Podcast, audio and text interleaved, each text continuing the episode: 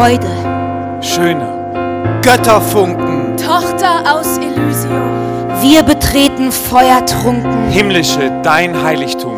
Deine Zauber binden wieder. Was die Mode streng geteilt. Alle Menschen werden Brüder. Wo dein sanfter Flügel weilt. Schließt den heiligen Zirkel dichter, schwört bei diesem goldenen Wein, dem Gelübde treu zu sein, schwört es bei dem Sternenrichter.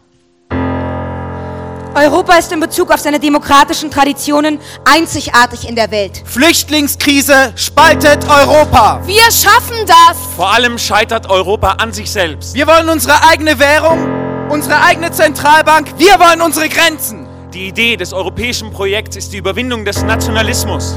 Referendum, Briten verlassen die EU. Euro-Finanzminister billigen weitere Milliardenhilfe für Griechenland. Deutschland verhindert eine gemeinsame Rettungsaktion für Griechenland. Europa besteht aus Staaten, die sich nicht vorschreiben lassen wollen, was sie selbst beschlossen haben. Die Flüchtlingskrise hat Europa so verändert wie 9-11 die USA. Wir sind das Volk. Entweder wir ringen den Nationalismus nieder oder die europäische Zivilisation geht unter. Irland, Frankreich, Luxemburg, Slowenien, Estland, Finnland, Bulgarien, Griechenland, Schweden, Belgien, Italien, Großbritannien, Deutschland, Litauen, Dänemark, Großbritannien. Ups. Spanien, Malta, Polen, Portugal und Kroatien, Rumänien, Zypern, Slowakei, Lettland, Österreich, Tschechien, Ungarn, und die Niederlande. Freude, Schöner Götterfunken.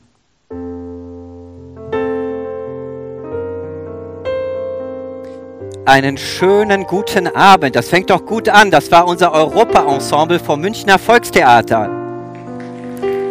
Sehr schön. Mit ihrer Interpretation der Ode an die Freude. Und apropos Freude, wir freuen uns sehr, dass Sie alle gemeinsam mit uns diesen spannenden Abend verbringen wollen. Warum ist er spannend? Weil wir nichts Geringeres vorhaben, als die EU heute zu retten. Dafür hat sich das Münchner Volkstheater mit der Nemetschek Stiftung zusammengetan, denn es gibt viel zu tun. Eurokrise, Brexit, drohender Grexit, Flüchtlinge, daraus resultierend Populismus, Nationalismus und vielleicht stehen wir sogar vor einer ganz neuen Krise, der Trump-Krise. Wir wollen uns all diesen Herausforderungen stellen und immer von zwei Seiten nähern, nämlich einmal von einer theatralischen Seite mit theatralischen Darbietungen, wie eben gerade schon gesehen, und in Diskussionsrunden mit zwei fantastischen Experten. Ja, dabei ist der Abend zweigeteilt. Im ersten Teil wollen wir eine Art Bestandsaufnahme machen, gucken, wie geht es der EU eigentlich, beziehungsweise warum läuft es nicht gut. Und im zweiten Teil wollen wir Ihnen Lösungsvorschläge präsentieren und teilweise auch radikale Utopien. Dabei viel Spaß, unter anderem mit diesen Gästen. Da haben wir Ulrike Gero. Ja. Da kommt sie reingegroovt. Sehr schön. Politikwissenschaftlerin, Autorin und unsere Vorzeige-Utopistin, möchte ich sagen. Sie fordert eine Europäische Republik und hat dazu auch schon ein konkretes Datum anvisiert, nämlich den 9. Mai 2045. Schön, dass Sie da sind. Da gab es den ersten Lacher des Abends. Ich staune, genau an der Stelle. Okay. Dann haben wir Arne Schildberg. Da ist er. Er ist Experte für europäische Integration in der Friedrich-Ebert-Stiftung. Er sagt, es gibt einen Bewusstseinswandel in der Bevölkerung. Die Leute denken über die EU nicht mehr, dass der Gaul geschenkt ist, sondern dass er ordentlich gefüttert werden muss. Schön, dass Sie da sind, Herr Schildberg. So.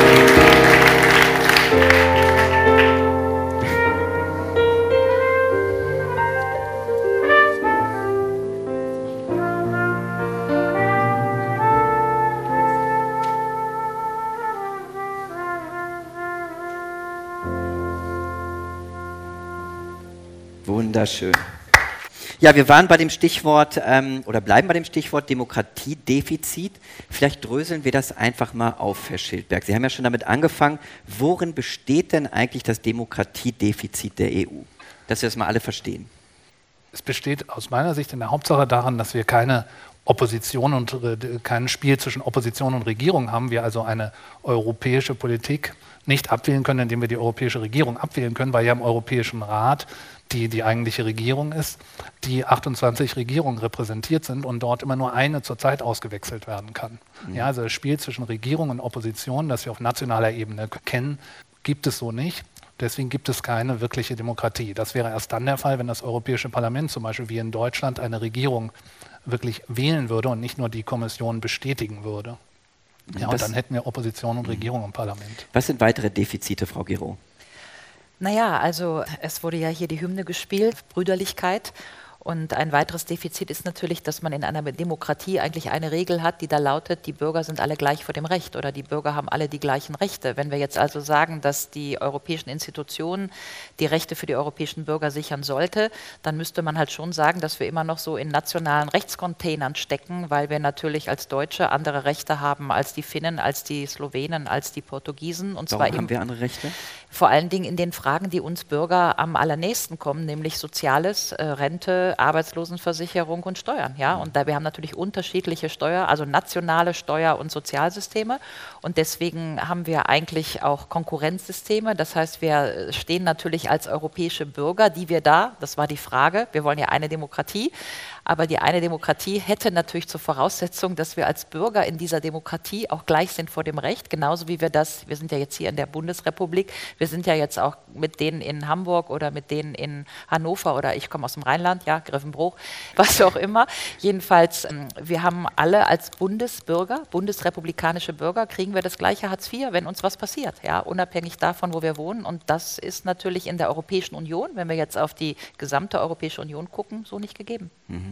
Nun muss sich das ja jemand ausgedacht haben. Warum, Herr Schildberg, ist denn die EU dann so entstanden, wenn sie schon gleich mit so einem fatalen Ungleichheitsfehler äh, geboren wurde?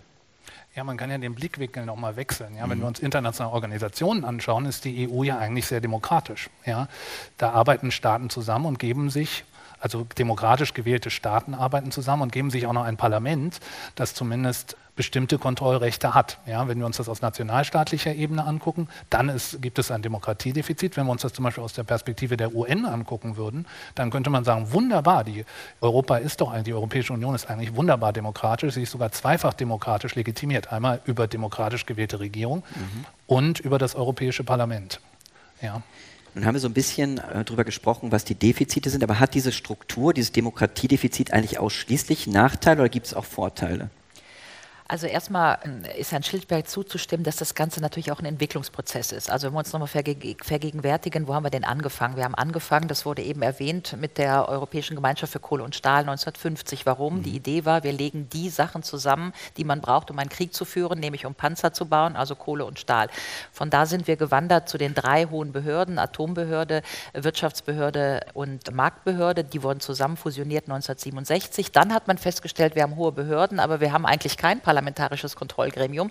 Dann hat man gesagt, lassen wir doch ein europäisches Parlament dazu tun. Das wurde 1979 zum ersten Mal direkt gewählt. Von da sind wir dann mit dem direkt gewählten Parlament, haben wir gesagt, so, jetzt haben wir die hohen Behörden, jetzt brauchen wir aber einen gemeinsamen Markt. Den haben wir dann gemacht 92. Dann hatten wir 92 den gemeinsamen Markt. Da haben wir gesagt, oh, jetzt haben wir einen gemeinsamen Markt, dann brauchen wir aber auch eine Währung, damit wir in diesem gemeinsamen Markt mhm. nicht mehr in Escudos, Lira und D-Mark hier irgendwie handeln.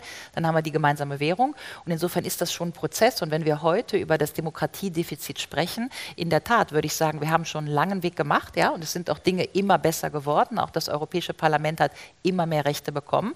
Aber wir haben natürlich auch die Lücken, die wir hier am Anfang aufgezählt haben, nämlich einerseits ein Europäisches Parlament, was immer noch nicht das Initiativrecht hat. Das wurde ja eben mhm. in Ihrem Film erwähnt.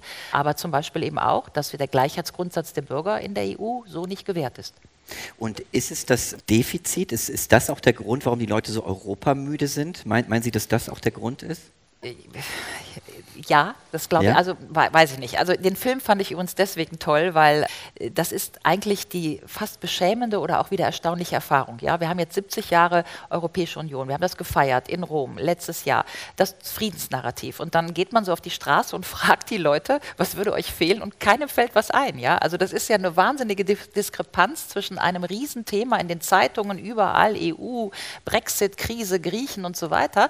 Und auf der Straße haben die Leute das Gefühl, eigentlich ist mir doch egal, wenn das weg ist. Ja? Und da ist ja schon mal die Frage, was ist denn da passiert, dass wir in diesen 60 Jahren, wo wir so viel politische Energie und auch eine Menge Geld und auch eine Menge äh, Institution Building gemacht haben, dass davon irgendwie gefühlt bei den Bürgern nichts da ist. Insofern würde ich nicht sagen, dass jeder morgens aufwacht und sagt, oh Moment, äh, wir haben ein europäisches Demokratiedefizit, das glaube ich echt nicht und das war ja Ihr Film.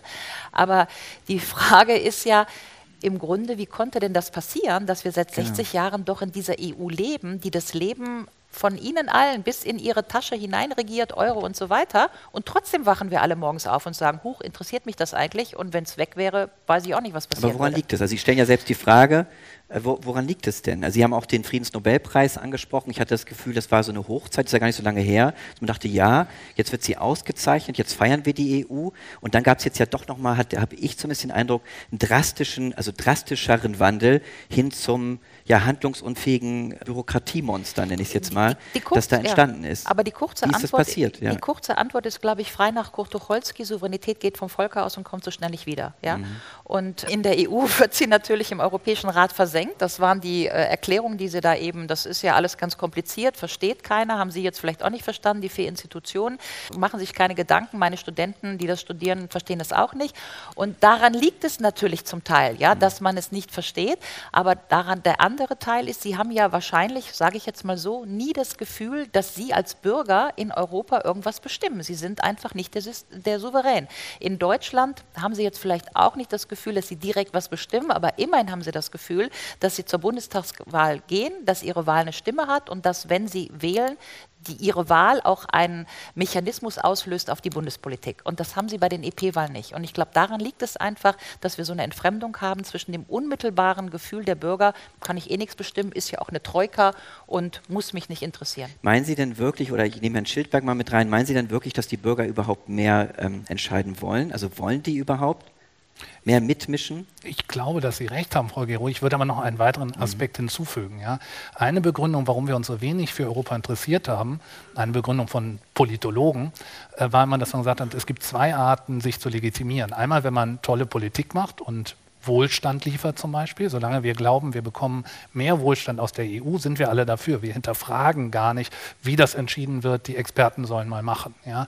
Das ist aber seit der Krise nicht mehr der Fall. Ja. Wir haben zwei Untersuchungen durchgeführt, 2015 und 2017. Einmal 2015 zum Hochpunkt des Europapessimismus, 2017 direkt nach der Wahl von Emmanuel Macron, große Euphorie. Ja. Aber an beiden Zeitpunkten hat man gesehen, dass zumindest große Minderheiten, 2015 sogar Mehrheiten in den acht untersuchten Ländern gesagt haben, Europa steht für weniger Wohlstand. Und in einer Situation, wo Europa für weniger Wohlstand steht, geht es plötzlich um Verteilungskonflikte. Ja, wenn wir alle unsere Taschen gefüllt bekommen, sagen wir, super, Europa ist da, brauchen wir uns eigentlich nicht drum zu kümmern, läuft schon irgendwie. Aber dadurch hat sich die Situation dramatisch verändert und wir fragen plötzlich nach der Politik und deswegen auch nach der Inputseite von Leg- Legitimität, nämlich wie werden Entscheidungen getroffen und wie können wir selbst wirksam werden. Wir werden uns ja durch einige Krisen heute Abend hangeln. Ähm, ganz kurz würde ich gerne, einfach weil, auch die Aktualität da ist, über die Trump-Krise, so nenne ich sie jetzt mal, sprechen, denn der hat ja nun einige Ohrfeigen verteilt an die EU. Da haben wir die Aufkündigung des Iran-Abkommens, dann haben wir die Abkehr vom Pariser Klimaabkommen, wir haben die Verlegung der US-Botschaft von Tel Aviv nach Jerusalem, wir haben die Strafzölle eventuell auf auf Stahl und Aluminium. Wird das, kann das zu einer neuen Krise der EU auch führen? Diese, ja, diese Alleingänge von Trump?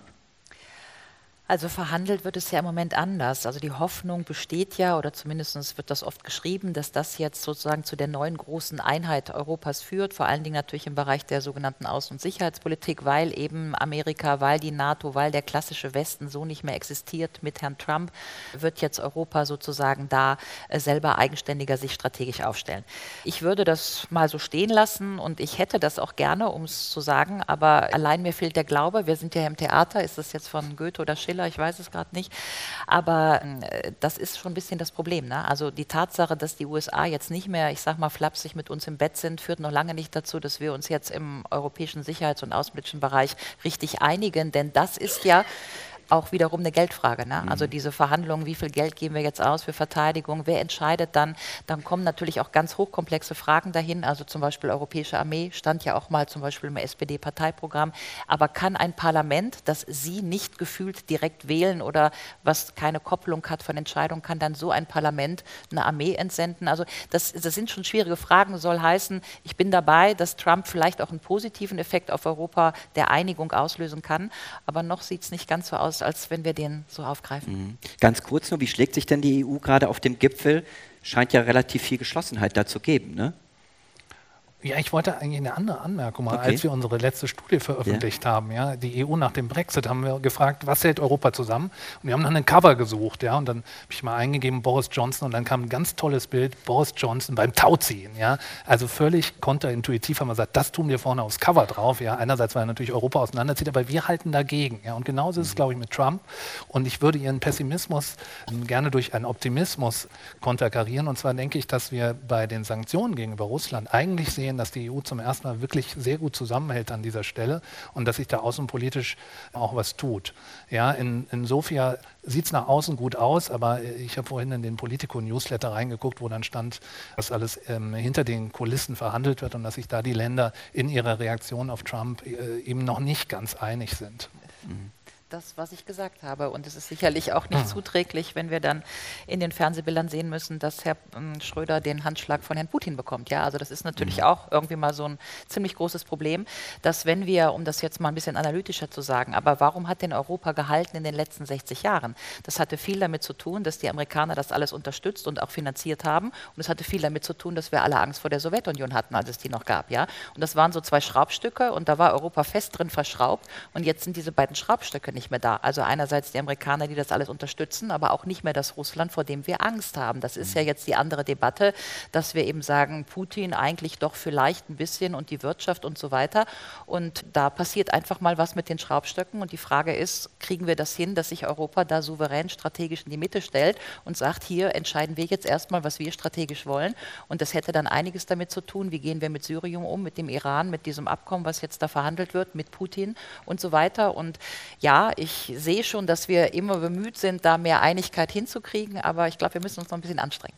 Aber wenn wir uns gerade die Debatte um die europäische Armee angucken, hat sich unheimlich viel getan in den letzten zwei Jahren. Ich habe mit meiner Kollegin, bevor ich hierher gefahren bin, nochmal gesprochen. Vor zwei Jahren wollte keiner über das Thema europäische Armee reden. Und jetzt hat sich über das Verfahren der ähm, verstärkten Zusammenarbeit da schon unheimlich viel getan, ja, wo eine Gruppe von Staaten sagt, da gehen wir voran. Und da ist ja möglicherweise auch der Brexit von Vorteil, weil die Briten da immer auf die Bremse getreten sind. Mhm. Gut, kommen wir jetzt, das sollte nur ein kleiner Exkurs sein, kommen wir nun zur ersten großen Krise, über die wir länger sprechen wollen, nämlich die Euro-Krise. Wir sprechen ja, es fällt fällt auf, auch die Medienberichterstattung ist ja deutlich weniger geworden.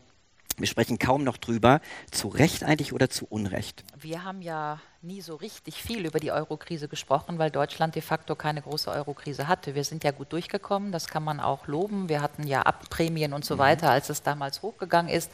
Frau Merkel hat die deutschen Einlagen gesichert und irgendwie war alles gut, ja, im Wesentlichen. Wir sind ja auch wirklich ökonomisch gut durch die Krise gekommen. Aber wenn man jetzt europaweit die Eurokrise verhandelt, dann muss man eben sagen, das haben Sie ja eben auch angedeutet, dass das für andere Länder eben einfach nicht so war. Für den Süden nicht, für Irland nicht, für äh, vor allen Dingen natürlich Griechenland, aber auch Italien Medien und so weiter. Und das, was, jetzt sprechen wir heute nicht mehr davon, aber wovon wir auch nie gesprochen haben, das wäre eher mein Punkt, ist, dass es natürlich in diesen ganzen letzten Jahren eine, ja, ich sage mal, symbiotische Verbindung gegeben hat zwischen der Art und Weise, wie ja, Deutschland mit der Eurokrise umgegangen ist und wie sich das auf die anderen Länder ausgewirkt hat. Und das wurde hier nicht sehr thematisiert, dass natürlich viele mhm. Entscheidungen, äh, Lohnzurückhaltung, Lohndumping und so weiter, de facto Wechselwirkungen hatten auf die anderen Länder und dass die anderen Länder auch unter anderem deswegen aus ihren Schuldenfallen und so weiter zum Teil nicht rausgekommen sind. Und insofern sprechen wir nicht gerne darüber, weil wenn wir darüber sprechen würden, müsste das ja heißen, dass wir uns eine gewisse Mitverantwortung zugestehen an dem, was passiert ist.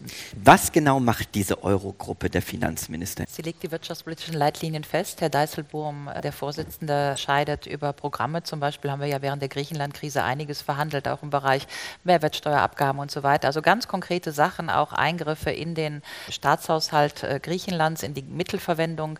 Natürlich nicht alleine, ne, sondern äh, mit der Troika, aber vorbereitet in der Eurogruppe, in der halt sozusagen so, das ist so, sozusagen die kleine Gruppe der europäischen Finanzminister. Die, bei, bei, den Finanzministern sind ja alle drin aus allen EU-Staaten, aber in der Eurogruppe sind halt nur die, die im Euro sind.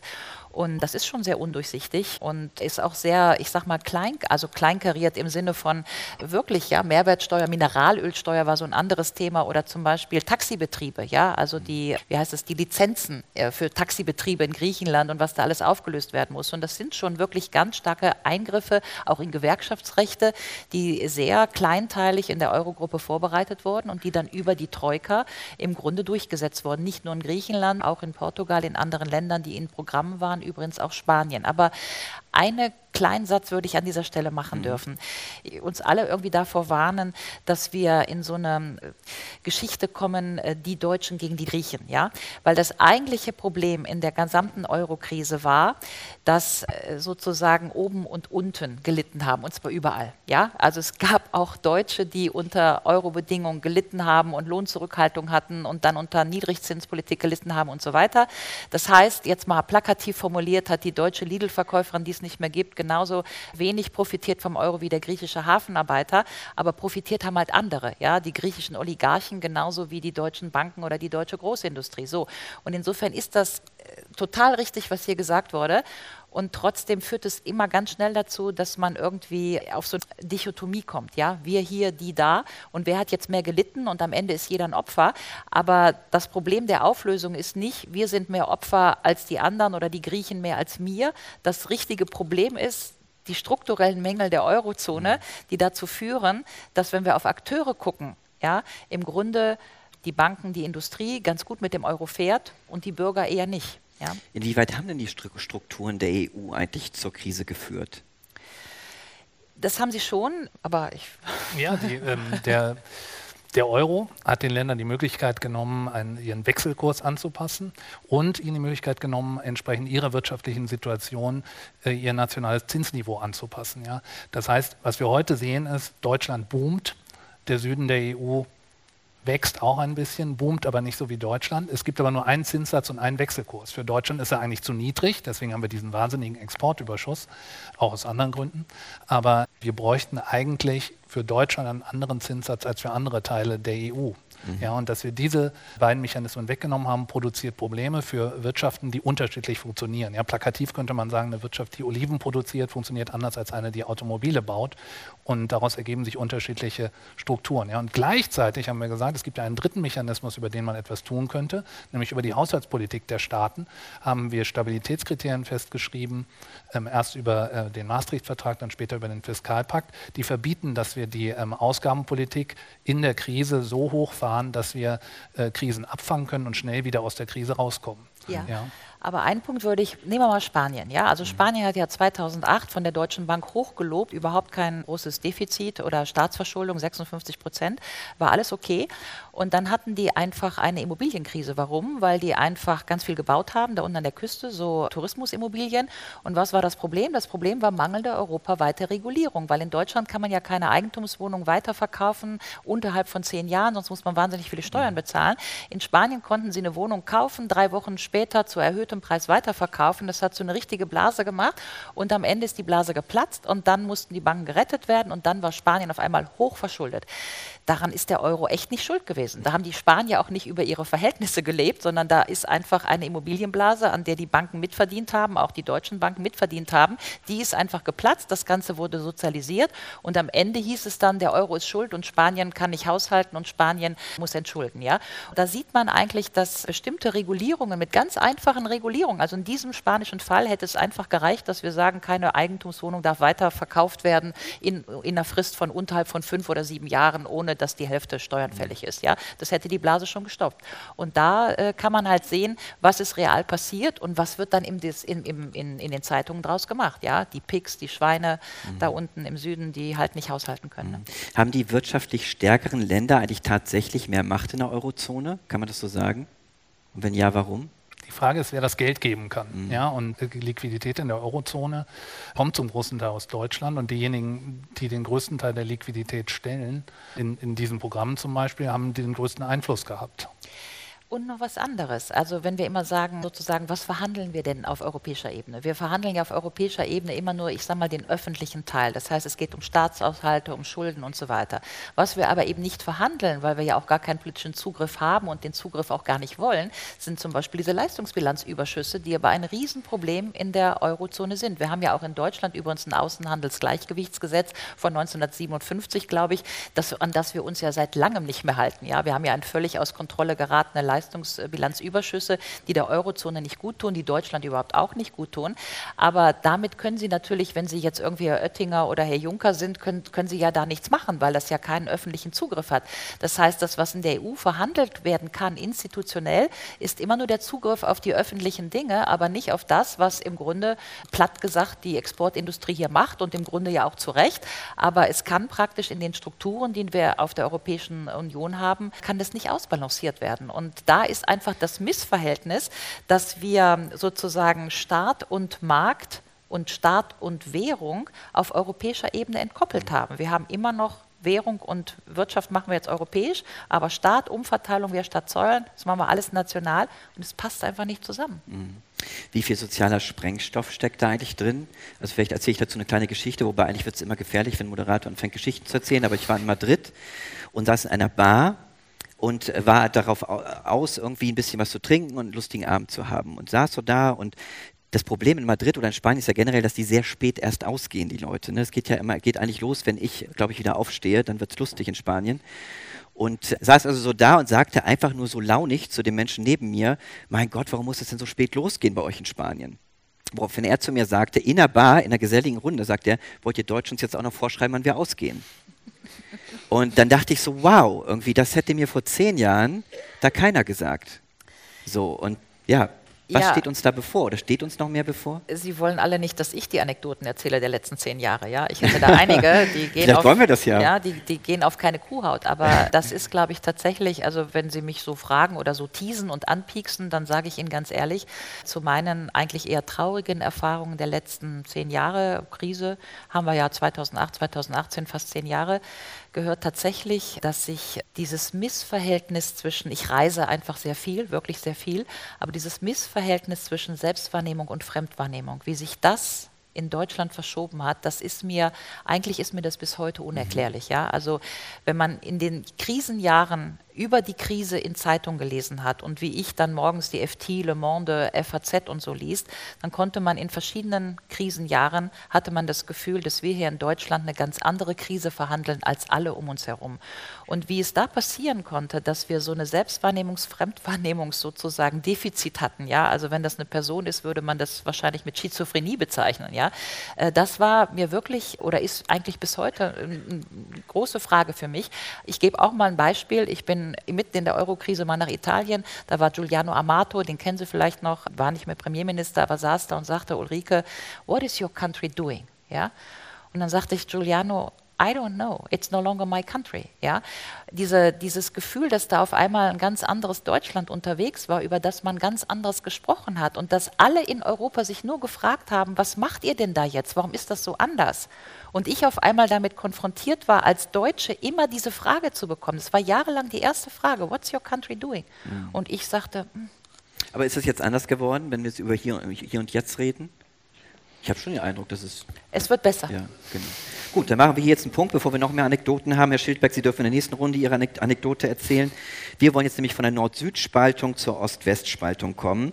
Ist tatsächlich die Flüchtlingskrise, ich mag das Wort nicht, die Flüchtlingsthematik, Europas 11. September, Herr Schildberg, würden Sie das genau so auch ausdrücken?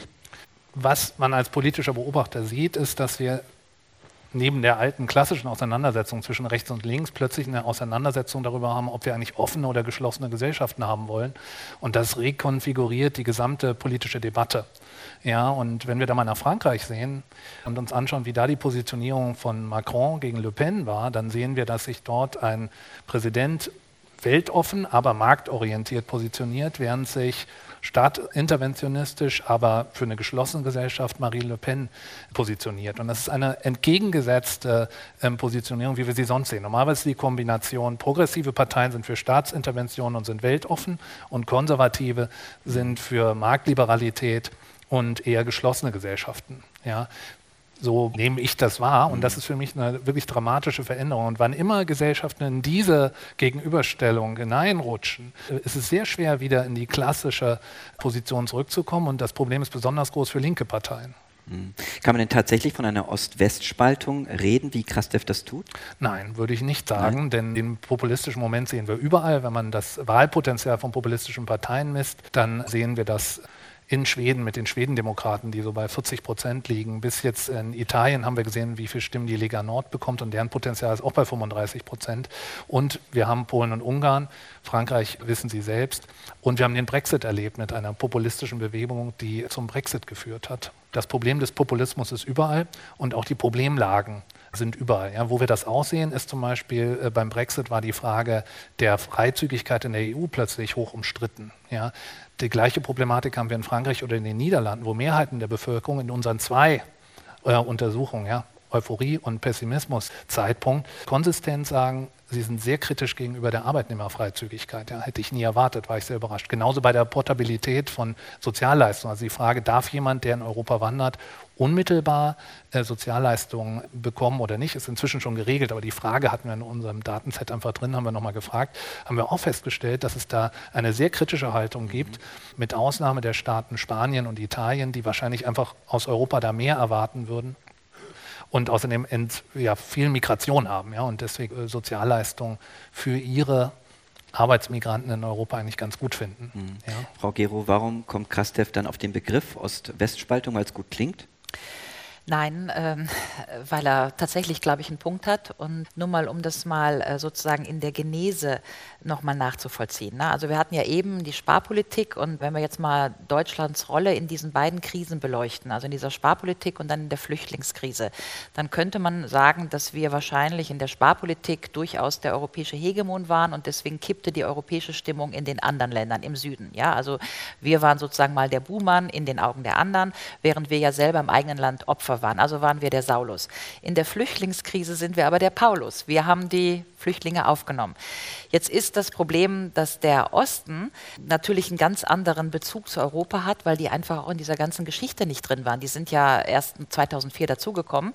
Das heißt, die haben von dem, was wir hier Eurokrise genannt haben, sowieso nichts mitbekommen. Ja? Und auf einmal kriegen die von Deutschland, das war ja hier das, was da vorgelesen wurde, so wurde das wahrgenommen. Ja? Deutschland setzt Dublin II aus. Also wieder dieses Gefühl, was in der EU geschieht, macht eigentlich Deutschland. Ganz egal, ob Sparpolitik oder ob Flüchtlingspolitik. Am Ende entscheiden immer die Deutschen. In einem Fall waren wir der Saulus, jetzt sind wir der Paulus. Das nur mal, um das analytisch klarzustellen. Und ich glaube schon, dass Ivan Krastev einen Punkt hat. Warum? Weil die Länder natürlich, das muss man schon sehen, die sind natürlich in gewisser Hinsicht, wenn man es so sagen will, nicht so verwestlicht. Ja? Also die haben einfach offene Grenzen tatsächlich erst seit 2004. Man muss ja auch sehen, dass zum Beispiel die Polen 2004 erstmal alle nach Großbritannien gegangen sind. Warum? Weil wir ja noch die Freizügigkeit gehalten haben bis 2012. Also bei uns durften ja die Osteuropäer gar nicht arbeiten. Deswegen ist ja ein großer Teil der Polen 2004 nach London gegangen und gar nicht nach Deutschland. Aber das sind alles Details. Was ich eigentlich sagen möchte, ist, dass im Wesentlichen muss man sich heute Tschechien, Ungarn, Polen schon viel homogener vorstellen, als unsere Gesellschaften das sind. Und dass die deswegen einen anderen Schock haben, das kann man schon erklären. Ich will das nicht entschuldigen, aber man mhm. kann es erklären. Und diesen Punkt macht ja Ivan. Und jetzt muss man auch noch mal klar haben, dass in Ungarn zum Beispiel das Durchschnittseinkommen sind 480 Euro. Das heißt, wenn die in Ungarn dann sehen, dass wir die Flüchtlinge aufnehmen mit ganz anderem Gehaltsgefälle und dann aber den Ungarn sagen, ihr nehmt jetzt bitte auch Flüchtlinge auf, dann kann man aus ungerechter Sicht nochmal, ich will das nicht entschuldigen, sondern nur verstehen, kann man schon verstehen, dass die sagen, Moment mal, wenn die Deutschen das schon entscheiden, dann sollen sie sich auch um die kümmern, weil uns geht es hier sowieso so schlecht Wenn Sie dann noch dazu denken, dass die Ungarn im Grunde plakativ formuliert so eine Art Industrieprotektorat sind von Deutschland. Ja, Telekom, Mercedes, Bosch, alles da. Soll heißen, jeder vierte Arbeitsplatz in, in Ungarn ist von deutschen Arbeits-, also deutschen Arbeitgebern abhängig. Dann kann man aus ungarischer Sicht schon verstehen, ja, äh, nicht nachvollziehen, nicht äh, akzeptieren, mhm. aber zumindest verstehen, dass die eine ganz andere Reaktion haben auf dieses, wir wollen da keine Flüchtlinge, wir wollen da nicht, dass irgendwas für uns entschieden wird. Und das als Gefühlslage erstmal wahrzunehmen, bringt uns ja vielleicht einer Lösung näher. Also wie gesagt, ich möchte damit nichts entschuldigen, aber ich würde schon gerne den Punkt machen, dass Ivan in seinem Buch, aus dem ja hier vorgelesen wurde, versucht, so eine osteuropäische Befindlichkeit nachzuzeichnen und damit trifft er, glaube ich, schon einen mhm. Punkt. Viktor Orban hat ja außerdem gesagt, das haben wir eben gerade ja auch gehört, dass die Europäer nie gefragt wurden, ob sie überhaupt Flüchtlinge aufnehmen wollen. Hat er da auch einen Punkt? Ja, man kann sich schon die Frage stellen, ob das unter in den Bereich fällt, den demokratische Regierungen entscheiden dürfen. Aber eigentlich unterliegen wir alle oder sind wir alle Teil der Genfer Flüchtlingskonvention und sollten von daher oder haben uns gebunden, Flüchtlinge aufzunehmen. Und insofern ist es dann eigentlich nicht die freie Entscheidung einer Regierung, das zu tun. Ja, gleichzeitig sehen wir aber, dass ganz Europa sich eigentlich inzwischen mehr oder weniger in eine Richtung bewegt, nämlich äh, die Grenzen hochzuziehen und die Grenzen besser zu schützen, Frontex auszubauen und so weiter. Und inzwischen würde ich sagen, sehe ich eigentlich diese Spaltung gar nicht mehr, sondern vielleicht eine rhetorische Spaltung, weil man im Westen sagt, okay, wir sind noch offener, wir wollen eine Flüchtlingserteilung. Aber ist denn die Politik da wirklich so unterschiedlich? Sind wir nicht schon dabei, uns darauf zu einigen, zu sagen, das einigende Projekt ist die Grenzkontrolle nach außen und ist das nicht vielleicht sogar richtig, weil unsere Gesellschaft, wie wir gesehen haben, eben so sensibel auf diese große Anzahl von Migranten reagiert haben? Mhm. Naja, also ich, wenn man es mal in Zahlen sieht, wir sind 500 Millionen europäische Bürger. Wenn wir sagen, dass wir ein Prozent aufnehmen, hätten wir, sage ich mal, locker 5 Millionen aufnehmen können. Ja, also ist natürlich mhm. das schon eine Verteilungsfrage. Und insofern gebe ich Ihnen recht. Wir hören aus dem Osten, die wollen keine aufnehmen, aber de facto wollen wir selber auch keine mehr aufnehmen. Ich komme gerade aus Österreich. Also die österreichische Ratspräsidentschaft hat nur ein Motto und das eine Motto ist Grenzschutz, Grenzschutz, Grenzschutz. Ja, äh, damit lassen sich Stimmen gewinnen und das ist natürlich auch Stimmenfang. Aber zurück zur Wertediskussion, die ja hier angesprochen wurde. Ja, wir tun ja immer so, als wenn wir unsere Werte verteidigen wollen. De facto verteidigen verteidigen wir unseren Reichtum und unsere Sicherheit. Und da muss man schon mal sagen, ja, die französische Revolution, das große Plädoyer für die Aufklärung, das war Liberté, Egalité, Fraternité. Sicherheit kommt da drin nicht vor. Ja. Man, man kann auch im Gefängnis sehr sicher sein, ja. Man ist nur leider nicht frei. Und insofern ist natürlich das Komische nur, dass wenn wir in diesem Diskurs immer so tun, wir müssen jetzt unsere Werte verteidigen gegen den Islam, gegen wen auch immer, dann verraten wir natürlich unsere Werte, weil das Letzte, was wir tun, ist unsere Werte verteidigen. Ich gebe mal ein Zitat, das hat mir sehr gefallen. Ich habe mal diskutiert mit einer serbischen Menschenrechtsaktivistin, äh, Borka Prachkovic, die hat mir den wirklich sehr schönen Satz geschenkt. The refugees come to ask us who we are and we need to answer them. Und das fand ich sehr schön, ja, weil wenn Sie das auf Deutsch übersetzen, die Flüchtlinge kommen, um uns zu fragen, wer wir sind. Und wir müssen ihnen antworten. Ja? Und das ist ja genau die Identitätsfrage, dass man sich sozusagen selber nur findet, wenn man den anderen hat, in dem man sich spielen kann. Aber Sie können das auf Deutsch ja auch anders sagen. Ich bin jetzt keine Schauspielerin, aber wenn man sagt, äh, Benito, wer bist du denn? Ja? Wer bist du denn? Also das hat ja was Herablassendes. Die Flüchtlinge fragen uns, wer bist du denn? Ja? Und wer bist du denn spiegelt uns ja, dass sie uns natürlich nicht mehr dafür achten, wenn wir unsere eigenen Werte nicht vertreten, aber dass wir sie ja eigentlich auch nicht achten im Sinne unserer eigenen Menschenrechtswerte, die wir sagen, alle Menschen sind geboren frei und gleich in ihren Rechten. Und ich glaube, da tut sich gerade was. Und ich glaube tatsächlich, die Frage von der Burka, die müssen wir beantworten. Machen wir jetzt hier trotzdem Schlusspunkt. Sie haben natürlich absolut recht. Und damit ist der erste Teil unseres Abends bereits abgeschlossen. Wir haben einige Probleme angerissen. Jetzt wollen wir Lösungen finden. Emmanuel Macron hat für seine Verdienste um die europäische Einheit gerade den Karlspreis erhalten. Also darf er anfangen. Macron, der große neue Europäer. Was sind seine zentralen Forderungen, die wir hier mal erwähnen sollten? Ja, also ich äh, durfte ja bei dieser Karlspreisverleihung dabei sein und das ist schon wirklich interessant zu sehen, ja. Mhm. Also er hat Begeisterungsfähigkeit, kann wirklich reden und das, nur um das mal so zu sagen, der meint das wirklich ernst, ja. Mhm. Also man steht wirklich davor, der ganze Saal hat, sage ich mal, getobt, ja, angefangen vom Bürgermeister von Aachen, der übrigens, wenn Sie das verfolgt haben im Fernsehen, äh, sehr Merkel-kritisch war. Es hieß ja dann, wir sind jetzt alle gespannt auf die Rede von Frau Merkel und man merkte schon irgendwie, dass in diesem Raum so ein bisschen das Gesetzte stand, Macron wird da wieder was vorschlagen und Frau Merkel wird wieder sozusagen nicht hinterherkommen. Ja, was schlägt jetzt Macron vor? Und da würde ich gerne auch noch mal sagen wollen, was Macron sagt, ist weder heretisch noch neu noch irgendwie was, was vom Himmel fällt. Das sind im Grunde Vorschläge, die, wir haben ja von der Eurokrise gesprochen, Sie haben auch eben hier gesehen, da war ja diese Frau, die gesagt hat, seit dem Euro ist alles anders, funktioniert nicht mehr. Der Punkt ist ja, Sie hat ja recht. Und nur deswegen konnte das mit der AfD ja auch so fliegen, ja, weil es natürlich eine berechtigte Kritik gibt, dass der Euro so, wie er im Moment ist, Griechenland-Krise und so weiter, einfach nicht funktioniert. Und zwar für keine der beiden Seiten. Und diese Kritik zu negieren und immer nur zu sagen, ah, wir müssen jetzt, äh, die EU muss so bleiben, wie sie ist, wir haben da keinen Handlungsbedarf, das ist einfach falsch.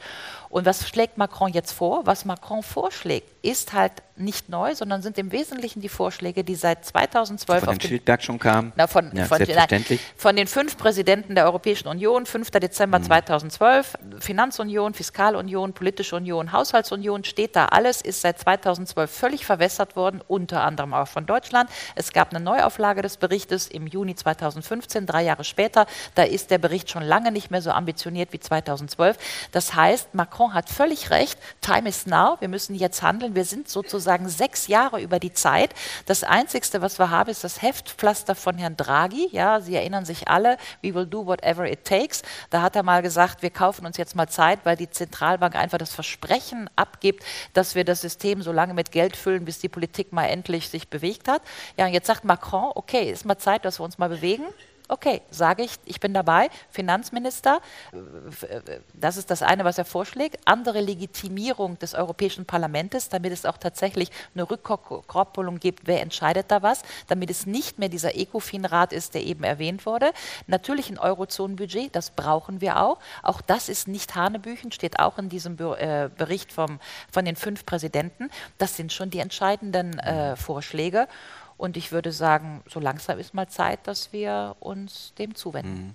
Sie haben die Karlspreisverleihung erwähnt. Danach hieß es ja, es gab zwei gute Reden, nämlich die von Macron und die vom Bürgermeister. Äh, nicht die von Angela Merkel, die ja eigentlich die Laudatio gehalten hat. Das heißt, wie müssen wir das jetzt einschätzen? Es heißt ja, dass sie ihn eigentlich wieder am ausgestreckten Arm verhungern lässt. Ist das so?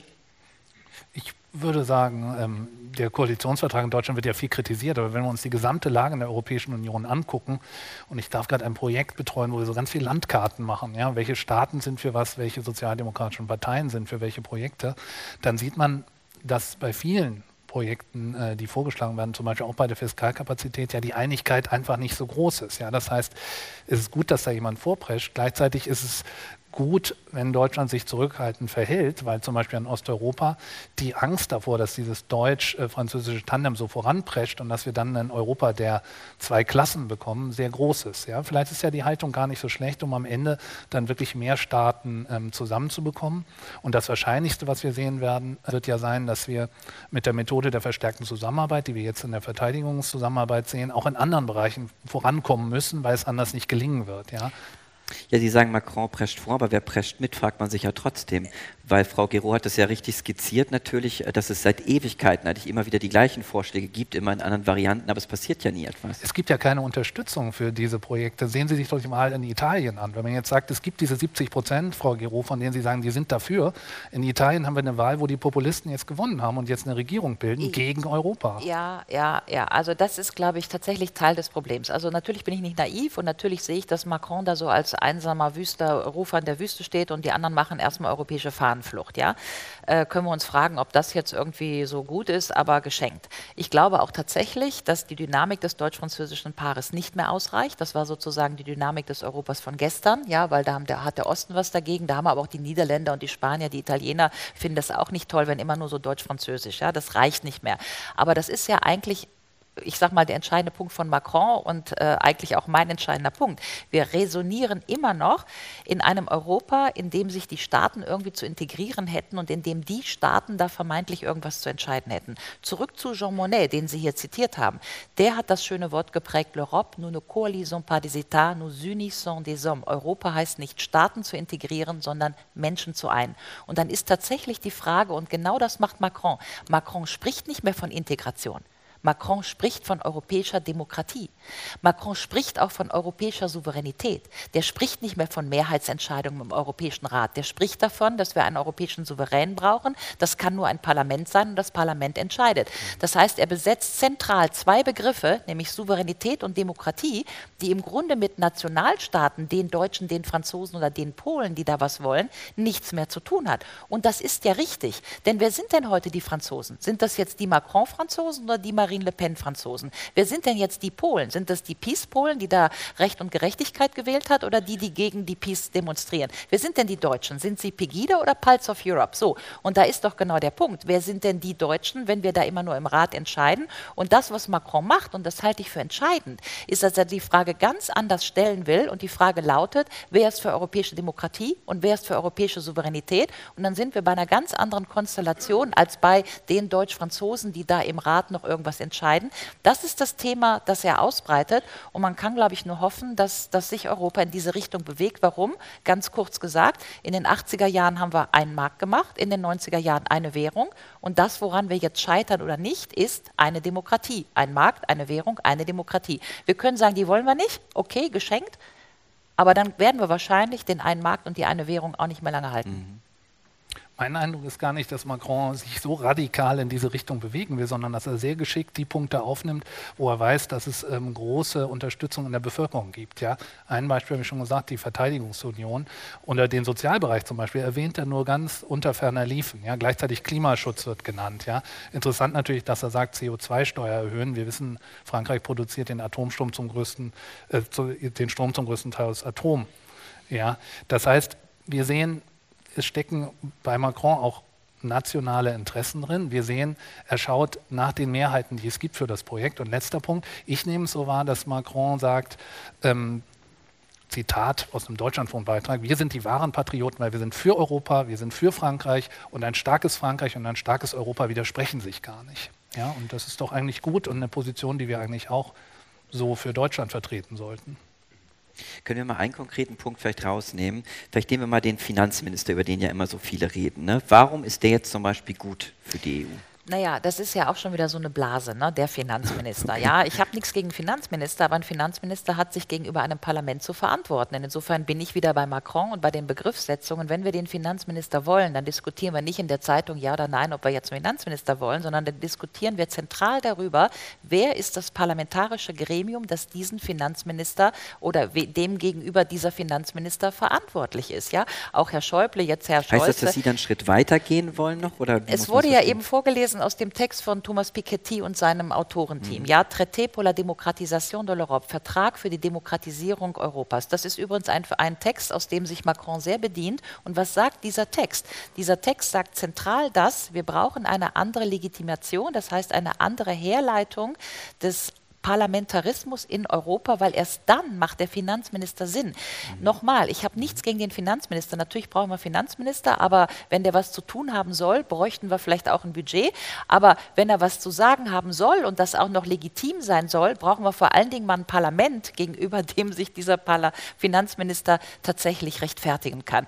Und das sind die Sachen, die da äh, äh wirklich im Moment diskutiert werden, aber die wir nicht so verkürzt diskutieren sollten, Finanzminister ja oder nein, sondern die zentrale Frage ist die der Legitimität. Und deswegen wo ich da jetzt wirklich so drin rum, ja, dass diese neuen Begriffssetzungen, Demokratie und Souveränität, die in allen Reden von Macron, Sorbonne, Athen, in Brüssel, jetzt die Rede beim Karlspreis, das ist die Klaviatur, die er da spielt. Und das ist eine neue Begrifflichkeit. Und tatsächlich finde ich diese Begrifflichkeit interessant. Und nochmal, der Begriff der Souveränität und der europäischen Demokratie hat dann erstmal nichts damit zu tun, ob sie Deutsche, Franzose, Finne oder Portugiese sind, sondern der hat viel damit zu tun, sind sie für ein europäisches Parlament, was diese Legitimität hat, die die Einsetzung eines europäischen Finanzministers erst ermöglichen würde. Aber was, ja. Aus meiner Sicht. Ähm brauchen, ist, ist der Finanzminister dann gut, wenn er die Interessen der nördlichen Staaten, die darauf beharren, dass der Süden nicht in Anführungszeichen zu viel Schulden machen soll, und den, die Interessen des Südens, die sagen, wir brauchen aber äh, finanzielle Transfers, damit wir wirtschaftlich aufholen können und unsere Wettbewerbsfähigkeit herstellen. Und wenn diese Interessen zusammengebracht werden können in einem Amt, das ist eigentlich die Quadratur des Kreises, aber genau diesen Verhandlungsprozess muss es ja geben in der nächsten Zeit und hier müssen die Staaten zusammenfinden.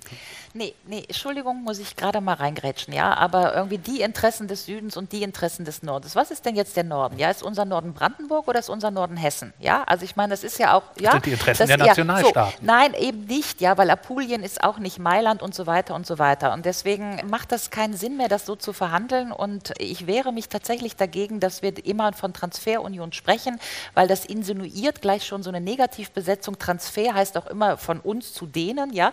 Und es stimmt einfach so nicht, weil es, eh- wenn wir sagen, wir wollen den Euro nicht in Frage stellen, und das macht die Mehrheit der Europäer nicht, ja. Wir haben immer noch auch in Griechenland, auch in Frankreich Umfragen, dass über 80 Prozent aller Europäer den Euro nicht in Frage stellen, der aber, wir erinnern uns an die Frau, unzureichend ist, ja. Dann ist doch tatsächlich die einzige Frage, kriegen wir um den Euro herum eine vernünftige, legitimierte Finanzverfassung? Und eine Finanzverfassung ist eine Notwendigkeit. Warum? Weil eine Währungsunion schon ein Sozialvertrag ist. Das ist nicht irgendwas, das Geld mit jemandem anderen zu teilen. Das ist ein Sozialvertrag. Und dieser Sozialvertrag muss eingebettet werden in eine Fiskal- und Sozialunion, sprich in eine Demokratie. Wenn wir das diskutieren, dann diskutieren wir über die Notwendigkeit einer europäischen Finanzverfassung. Dann hört sich das schon ganz anders an, als immer nur von Transferunion zu sprechen. Vielleicht ist es ja auch besser, von mehr Solidarität zu sprechen. Ja? Mehr Solidarität in Europa, da kann ja niemand was dagegen haben. Und dafür muss es aber, glaube ich, trotzdem einen entsprechenden Interessenausgleich geben zwischen verschiedenen Staaten, die verschiedene Interessen verfolgen. Mir ist nicht einleuchtend, warum wir dort auf die Regionen schauen sollten und nicht auf die Staaten. Denn diese Staaten äh, müssen doch miteinander teilen. Das sind doch die Einheiten, die sich für mehr, wenn sie mehr Sol- Solidarität gestalten wollen, mehr teilen müssen. Ja, aber die Frage ist ja, was teilen Sie denn? Ja, also im Moment ist ja sozusagen, das war, war ja auch, also ich meine, die Leute, die so ein Gespür irgendwie so für Europa haben und irgendwie so ein Gespür, dass da irgendwie die Sachen nicht stimmen, das ist ja, Anführungsstrichen, das Dumme ist ja, dass das stimmt. Ja, also vieles ist ja tatsächlich absurd, wie das läuft. Und es ist zum Beispiel, was heißt hier, was wir teilen, es ist natürlich nicht unbedingt logisch, dass wir erstmal einzelne nationale Beiträge in einem EU-Budget sammeln, um sie dann wieder in, in Zielregionen zurückführen zu lassen. Ja, wir könnten ja auch, Stichwort europäische Finanzverfassung, sagen, wir machen eine horizontale Aufteilung, dass das von den armen Regionen gleich in die schwachen Regionen geht, wenn wir uns einheitlich sind, dass wir jetzt aus Europa keinen rauslassen wollen. Und dann verhandeln wir aber nicht mehr über nationale Beiträge in EU-Budgets, aus denen dann wieder irgendwelche Verteilungsschlüssel zurückfließen. Nur mal so als Idee. Und insofern ist tatsächlich die Frage, geht es um Verteilung von Haushalten oder geht es, wenn wir schon über Distribution sprechen, einfach auch darum, dass wir als Bürger gleich sind in dem, was wir von diesem Europa haben. Das war ja auch dieser eine Beitrag, wo die eine Frau gesagt hat, wir brauchen gleiche soziale Rechte. Das war ja hier ganz stark in diesem Film.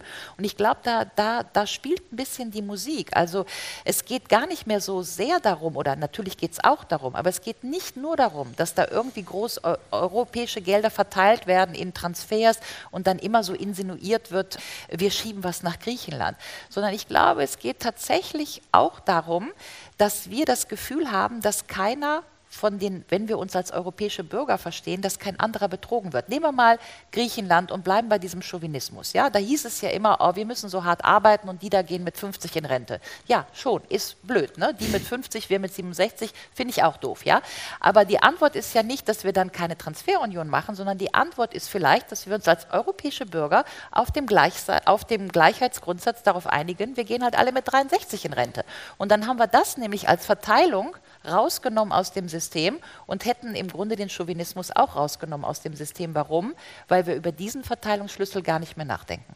Und ich finde das ganz toll, wenn man das vermitteln könnte. Aber ich habe das letzte Jahr quasi damit verbracht, zu suchen nach den sozialpolitischen Projekten auf der europäischen Ebene, die man verkaufen kann. Habe ich voller Verzweiflung in Fokusgruppen eingesetzt, um Projekte vorzuschlagen. Und es war quasi aussichtslos. Ja, das Beste, was man hinkriegen konnte, war, wenn man diskutiert hat über Mindeststandards und die versucht hat zu erklären. Aber auch da kamen sehr schnell Nachfragen, wie funktioniert denn das genau? Und Mindeststandards, ist das dann nicht doch ein Einfallstor und dann die EU und verdienen die anderen nicht viel weniger und haben viel niedrigere Leistung? Es ist unheimlich schwer, äh, die Bürger davon zu überzeugen. Das ist das eine. Und das zweite, was ich jetzt sehe und wo ich genauso frustriert bin und froh wäre, wenn Sie da äh, eine Lösung hätten, ist, dass ich sehe, dass die Staatengruppen, und da komme ich wieder auf die Staaten zurück, solange sie da sind, habe ich ja nichts anderes, nach dem ich schauen kann, dass die Staatengruppen innerhalb der EU zum Beispiel die skandinavischen Länder mit starken Sozialstaaten eben wahnsinnig schwer davon zu überzeugen sind, irgendwas zu tun, was in Richtung Sozialpolitik geht, weil die immer sagen, da wird so eine Hintertür aufgemacht und was bedeutet das denn? Kommt dann der EuGH und ja. möchte dann. Ja, trotzdem. So ich will die Bürger auch gar nicht überzeugen, ich will denen was zu entscheiden geben. Ja? Und wenn die was zu entscheiden hätten und wenn wir wirklich europäische Wahlen hätten, zum Beispiel nächstes Jahr im Mai 2019,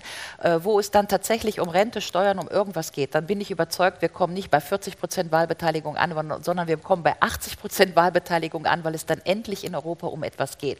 Und insofern ist auch, glaube ich, dieses Bezeu Überzeugung, ja, wir müssen irgendwie, das hört sich ja an wie Predigen. Ja, es geht nicht um Predigen. Es geht wirklich darum, die Sachen zu machen. Und ich glaube, ich bin da nicht so pessimistisch. Also, ich habe tatsächlich den Eindruck, ich mache auch echt viele Vorträge, ja, aber ich bin noch aus jedem deutschen Saal von Köln bis Dresden bis Ravensburg rausgegangen, um zu sagen, Leute, glaubt ihr echt, dass Demokratie mit Animal Farm funktioniert und einige sind gleicher als gleich? Nein, funktioniert einfach nicht. Also, wir machen jetzt alle ein bisschen nackig, wir sind als europäische Bürger gleich, da können Sie schon Mehrheiten für gewinnen. Das können Sie auch nach vorne argumentieren. Das ist ein sehr verständliches Argument. Das ist auch nicht Utopie. Die, die Pläne liegen alle auf dem Tisch. Ja? Macron auch, europäische Arbeitslosenversicherung. Also Gerade die Arbeitslosenversicherung, da kriege ich keinen äh, ja, Menschen hinter dem Ofen hervorgelockt. Ich bin ja dafür, ich will das. Ich glaube, wir vertagen an dieser Stelle das Gespräch einfach auf nach die Veranstaltung, wo wir ja noch Zeit haben, wo Sie beiden noch Zeit haben, sich auseinanderzusetzen. Nur das, was wir das Publikum erklären. Genau. Ja? Die Frage ist immer, fragen Sie nur ab, was ist, oder fragen Sie ab, was möglich ist. Ja? Das ist nämlich ein tatsächlich ganz großer Unterschied. Ja. Wenn man immer nur guckt, also pfadabhängig die Leute fragt,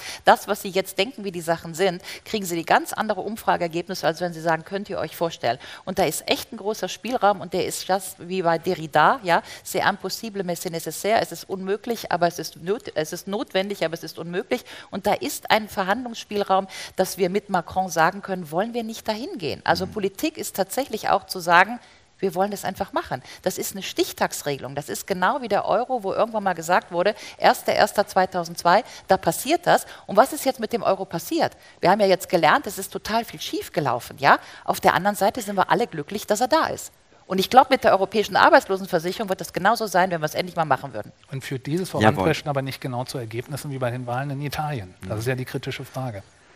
Ich glaube, jetzt äh, machen wir hier trotzdem mal einen kleinen Punkt an dieser Stelle und ich kann es schon sehr gut nachvollziehen, Herr Schildberg, was Sie ansprechen, weil letztendlich ist es ja die ewige Suche nach dem europäischen Narrativ, den wir irgendwie seit Jahren suchen. Trotzdem wollen wir jetzt unsere, wollen wir die Kopfebene mal ganz kurz ausschalten und ähm, wechseln in die Gefühlsebene. Und deshalb bitte ich jetzt um ganz kurze Antworten, weil es um Gefühle geht. Wie fühlt man sich eigentlich als Europäer? Herr Schildberg. Gut. Frau Gero, Sie dürfen einen Satz zumindest sagen. Na, ich bin ja Rheinländerin. Ne? Merkt man gar nicht. Merkt man gar nicht. Ja, klar, gut. Was man fühlt sich sonst? gut. Ja? Liebe Frau Gero, ein herzliches Dankeschön an Sie, dass Sie so lange über die Ideen anderer gesprochen haben, weil ich ja weiß, dass Sie selbst so viele beeindruckende Gedanken haben und eine eigene Utopie entwickelt haben. Unter anderem haben Sie die formuliert in Ihrem Buch, warum Europa eine Republik werden muss. Bevor ich zu der komplizierten Frage komme, wie die wohl ungefähr aussehen könnte, Erstmal das Warum. Warum eine Republik und nicht die Vereinten Nationen von Europa, von denen man ja eigentlich viel mehr hört? Ja, also danke, aber ich habe ja die Welt nicht neu erfunden und das Rad schon mal gar nicht. Und insofern habe ich ja nur ein bisschen gebuddelt in diesen ganzen Texten, die hier so großartig vorgetragen wurden. Ja, Franz Marc und ja. Goethe und Victor Hugo. Ja, un jour on l'aura, cette immense chose, la République européenne. Victor Hugo 1852 vor der französischen Nationalversammlung. Da bin ich ganz entspannt. 150 Jahre später könnten wir es einfach mal machen. Ja, also wenn ich sage, warum Europa eine Republik werden muss, dann sage ich, alles schon mal da gewesen und ähm, nur sind die Voraussetzungen besser. Wir haben jetzt schon mal den einen Markt, wir haben die eine Währung, ich habe es gerade schon mal gesagt, also ist jetzt mal Zeit für eine Demokratie. Wie verknüpfe ich jetzt die Demokratie, Macron, mit der Republik? Mhm. Wir hatten das eben schon. Die Republik heißt nach Cicero, Equium Jus, die Bürger, die sich begeben in den allgemeinen politischen Gleichheitsgrundsatz, also die Bürger, die entscheiden, gleich zu sein vor dem Recht, begründen eine Republik.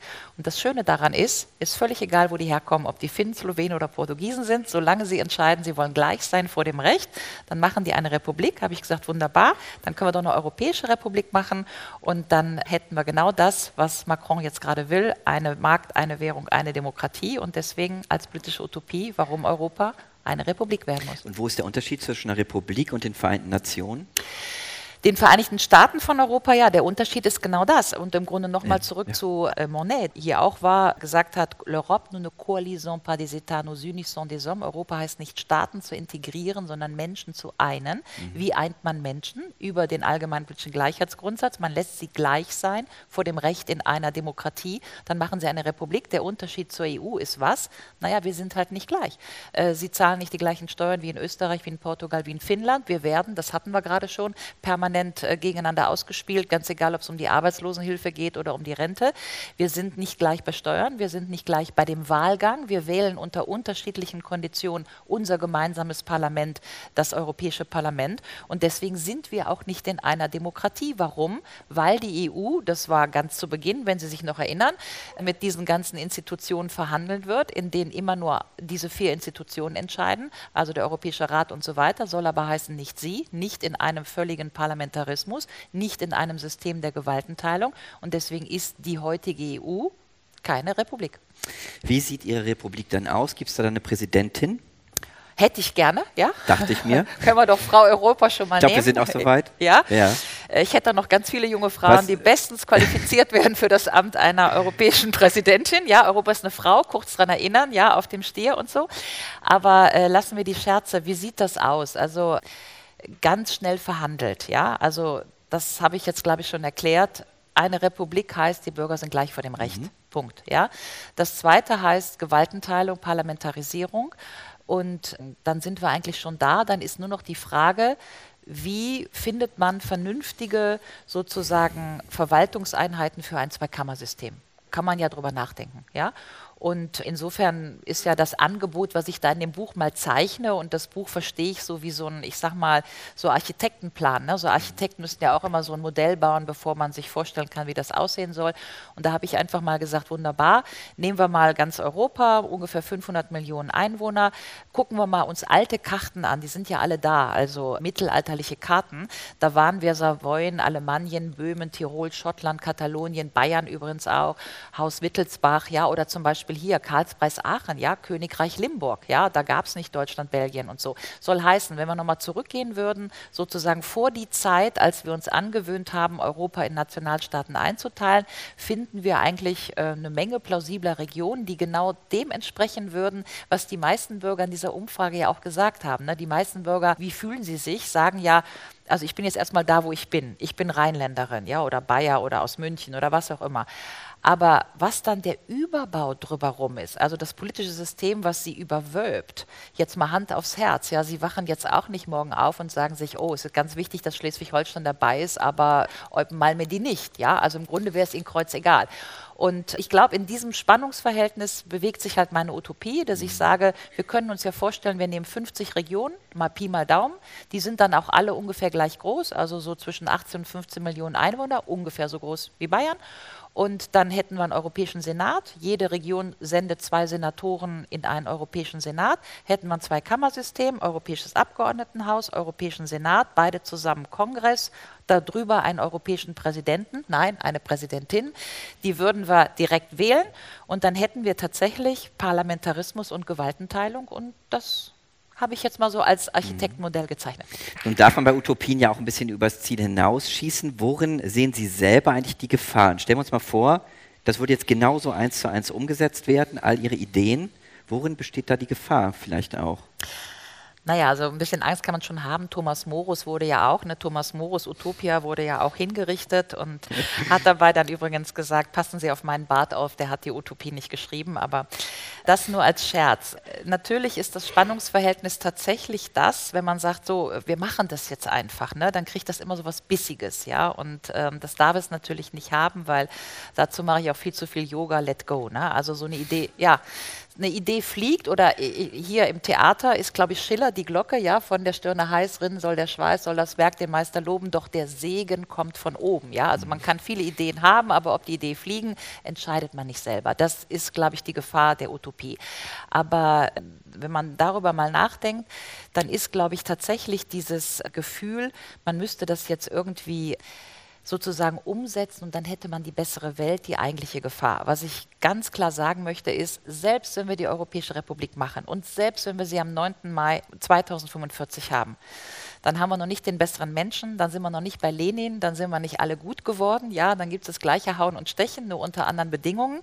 Und dann ist, glaube ich, der Rückschritt, den man machen muss, wir hätten dann vielleicht ein aus heutiger Sicht gesehen besseres europäisches System, das viele der Mängel behe also beheben würde, die wir heute haben, aber nur mit Institutionen verändere ich keine Welt. Das, was die Leute umtreibt, sind natürlich auch ganz andere Sachen. Ja, Digitalisierung, Algorithmen, Roboter nehmen die mir die Arbeit weg, wie auch immer.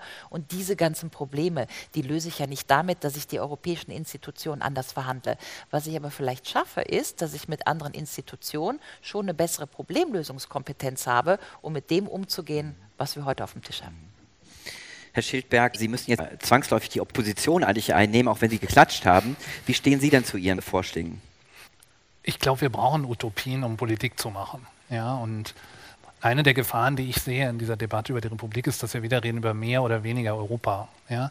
Und Sie sagen ja selbst, nee, wir müssen über das andere Europa reden. Ja? Ich glaube, wir müssen darüber streiten, ob wir das Europa der ehrgeizigen Naturreform für mehr Wettbewerbsfähigkeit wollen oder ein Europa der Solidarität. Ja? Mhm. Und wir müssen sehen, wie wir möglicherweise auf dem Weg hin zu neuen Institutionen, die äh, gegenwärtigen Probleme lösen. Ja, und dann würde ich sagen, meine ganz kleine Utopie ist erstmal, dass wir da, wo wir große Zustimmung haben aus der Bevölkerung, ja, bei der gemeinsamen Außen- und Sicherheitspolitik, bei der Klimapolitik, bei der Besteuerung von Facebook und Google und Co., beim Datenschutz, ja, wo wir jetzt aussehen, da kann ja Europa was tun, ja, wir kriegen ja alle gerade diese ganzen E-Mails, dass wir da weiter vorangehen und dafür sorgen, dass wir da vorankommen und dass wir uns vielleicht bei den Punkten, wo es ein bisschen schwierig ist, ein bisschen mehr Zeit lassen.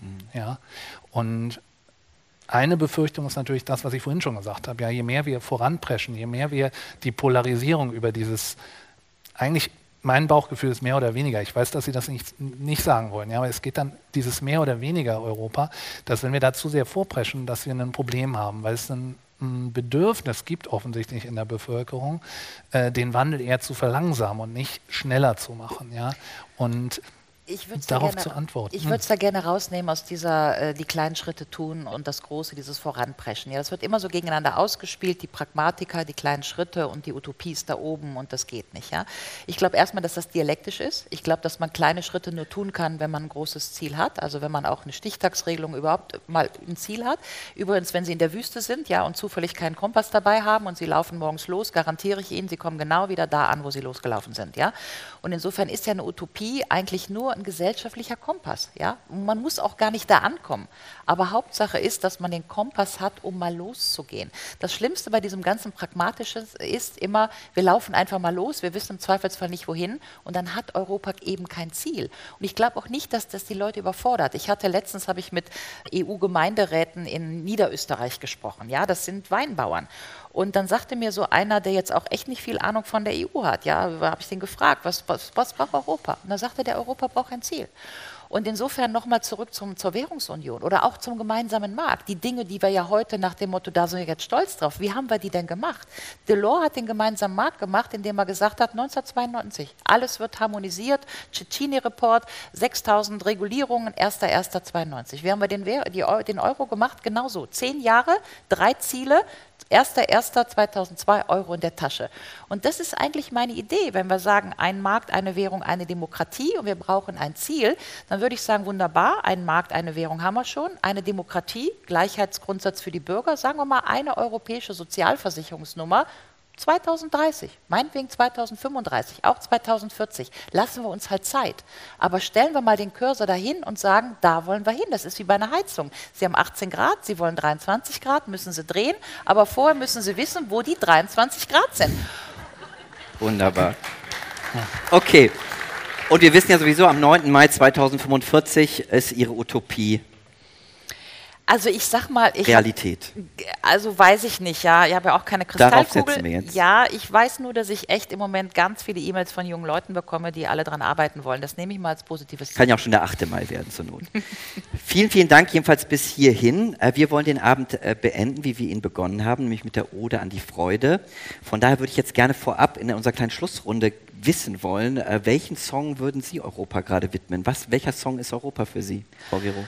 Oh, was mir gerade einfällt, ich weiß nicht, ob Sie das kennen, aber es gibt so eine Funkband, die heißt Simande und die haben so ein Lied, das heißt Listen.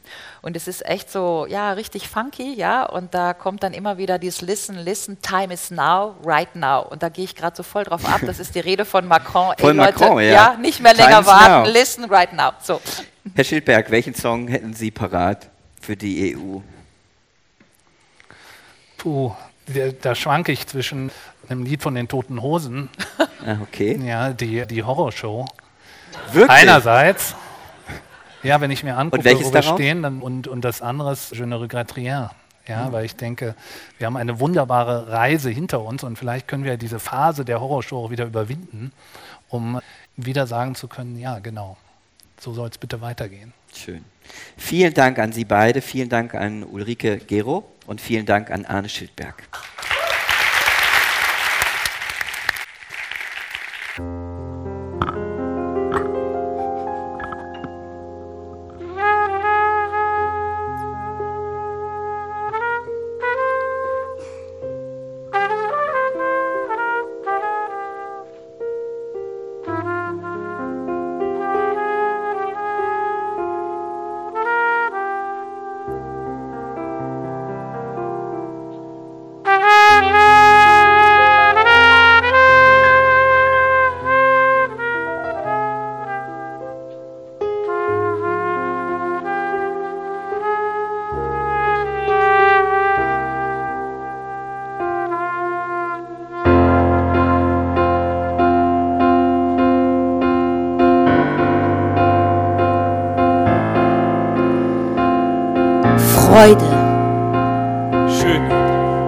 Götterfunken, Tochter aus Elysium.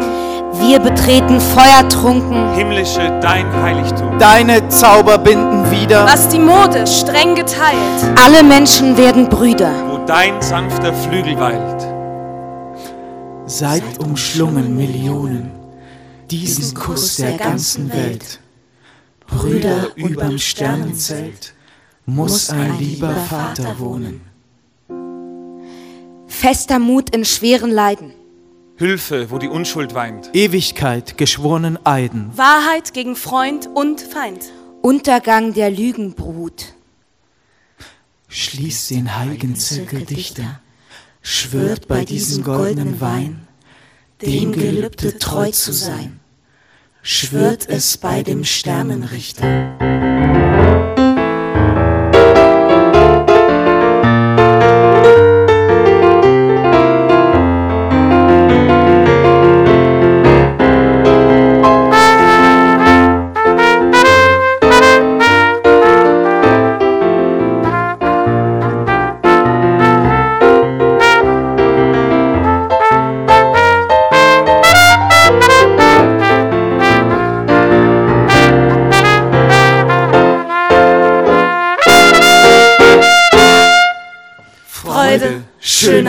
Götterfunken.